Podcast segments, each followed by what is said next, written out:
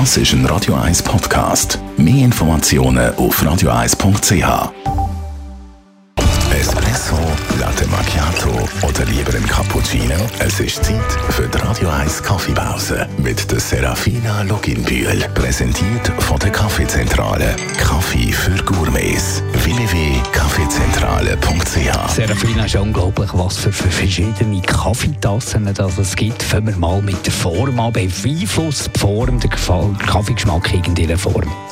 Also wenn ich jetzt den Kaffee würde blind verkosten würde, ich äh, nicht von mir behaupten, dass ich könnte erkennen welche Form jetzt die Tasse hat. Aber verschiedene Studien haben gezeigt, dass wenn man die Tasse vor sich hat und sieht, was die für eine Form hat, dass das eben dann schon unsere Erwartungen beeinflusst.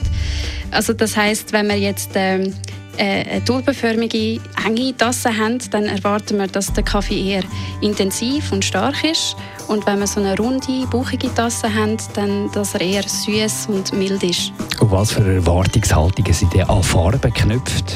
Bei dieser Studie haben Teilnehmer von, von der pinken Tasse getrunken. Und sie haben eigentlich vor dem Trinken haben sie gedacht, ja, das wird ein süßer Kaffee sein, sind aber dann total überrascht worden von dem fruchtsäurehaltigen Kaffee aus Kenia und haben dann die Tasse am säurehaltigsten bewertet. Und das wird vor allem Männer interessieren, spielt Größe eine Rolle. Ja, auf jeden Fall. Also der Espresso, also wo vor, vor allem Männer trinken, ähm, kommt aus kleinen Tassen. Also dort bricht halt dann die Crema weniger, weil die Oberfläche kleiner ist. Und ähm, durch die kleine Oberfläche bleibt der Kaffee auch länger warm und äh, das Aroma verfliegt nicht gerade. Und wenn man jetzt einen Cappuccino zubereitet, dann hat man eine größere Tasse. Äh, da kommt auch die ganze Latteart, also die äh, Zeichnungen mit der Milch auf dem Kaffee, noch ein bisschen mehr zur Geltung. Und äh, bei der Weltmeisterschaft haben sogar 300 Milliliter Tassen, weil, weil dort mehr Platz drin ist. Und dann müssen wir über das Material reden von der Tasse. Spielt das eine Rolle? Es gibt ja verschiedenste Materialien. Kartonbecher, Edelstahl, Porzellan. Hat das einen Einfluss?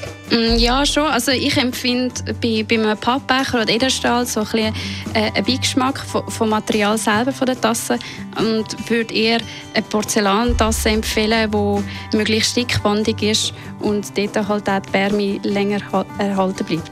Die Radio 1 Kaffeepause, jeden Mittwoch nach der halben Zehn, ist präsentiert worden von der Kaffeezentrale. Kaffee für Gourmets. www.kaffeezentrale.ch